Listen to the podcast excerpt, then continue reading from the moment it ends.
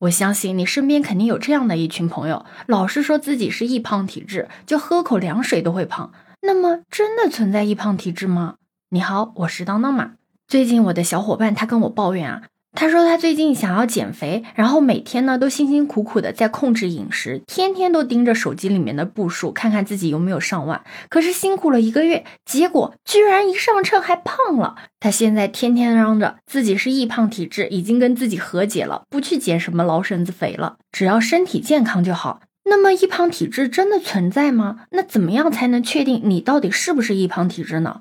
我查了查，还真给我查到了。我们都知道，影响胖瘦的原因有很多，像饮食啦、锻炼啦。但是呢，也有一个很重要的原因不容忽略，那就是基因。你知道吗？到目前为止，已知跟肥胖相关的基因啊，已经超过了四百个。这些基因呢，会通过影响食欲、饱腹感、代谢、体脂分布等方面，让人更容易发胖。而在这些影响我们胖瘦的基因中，最著名的便是一个叫 FTO 的基因了。有很多的研究表明啊。FTO 基因变异会让人食欲大增，并且呢热爱高热量食物。这里面的原因可能是 FTO 基因变异会导致体内的胃饥饿素高于正常的水平。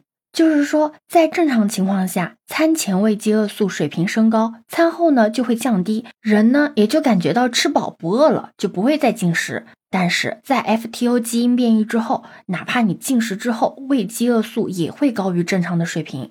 这就会导致你进食之后啊，还是容易感觉到饿，而且呢，还会对高能量的食物强烈的感兴趣。所以啊，FTO 基因变异的人啊，更容易发胖，这也就是所谓的易胖体质。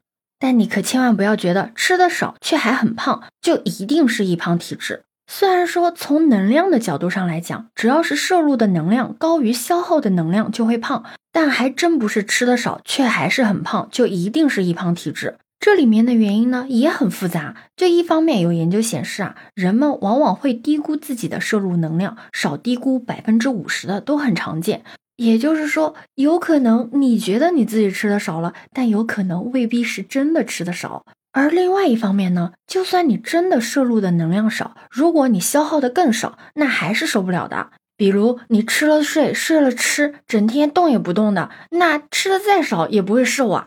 中国居民膳食指南不是建议了吗？要保持健康的体重，可是得每周进行五天中等强度的身体活动，累计运动一百五十分钟以上。什么？你问什么样才能算是中等强度？嗯，快走、跳舞、游泳、打球这些都算得上。所以啊，很多小伙伴都觉得自己减肥难，可不是因为什么易胖体质，还是因为你吃的多、动的少罢了。那么，怎么样才能判断你到底是不是易胖体质呢？研究显示啊，基因对于每个人肥胖的影响大小不同，对于某些人的影响啊，可能高达百分之七十到八十，那对于另外一些人的影响呢，却可能只有百分之二十五。那么，怎么样才能知道自己到底是属于哪一种呢？那我来问你三个问题吧。如果你至少符合两点，那么就说明基因对你的胖影响还有可能真的挺大的。第一点呢，就是你是不是从小时候到现在一直都很胖。第二点呢，就是你父母一方或者双方兄弟姐妹也都很胖。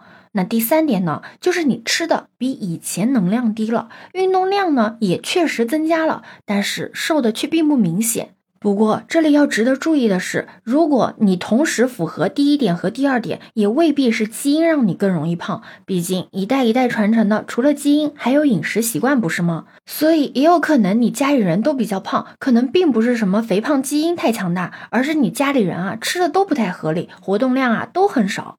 所以接下来我会再问你三点，如果你符合了至少两点，那就说明基因对于你胖的影响啊是比较小的。那第一点呢，就是不管你吃多少，吃的多吃的少，对于你体重的影响啊是很明显的。那第二点呢，就是你超重的不多，只要通过合理的饮食和科学锻炼，都会瘦下来的。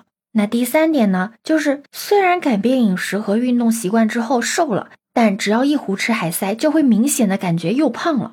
这三点只要你符合了至少两点那你就可以放心啦你可不是什么易胖体质只要你均衡饮食科学锻炼那么就可以健康享受啦。其实啊不管是胖的还是瘦的只要身体健康才是最重要的不是吗？对此你有什么看法呢？可以把你的想法留在评论区哦。如果你喜欢我的话也可以在我们常用的绿色软件搜索当当码六幺六就可以找到我哦。欢迎你的订阅点赞收藏关注。这里是走马我是当当马拜拜。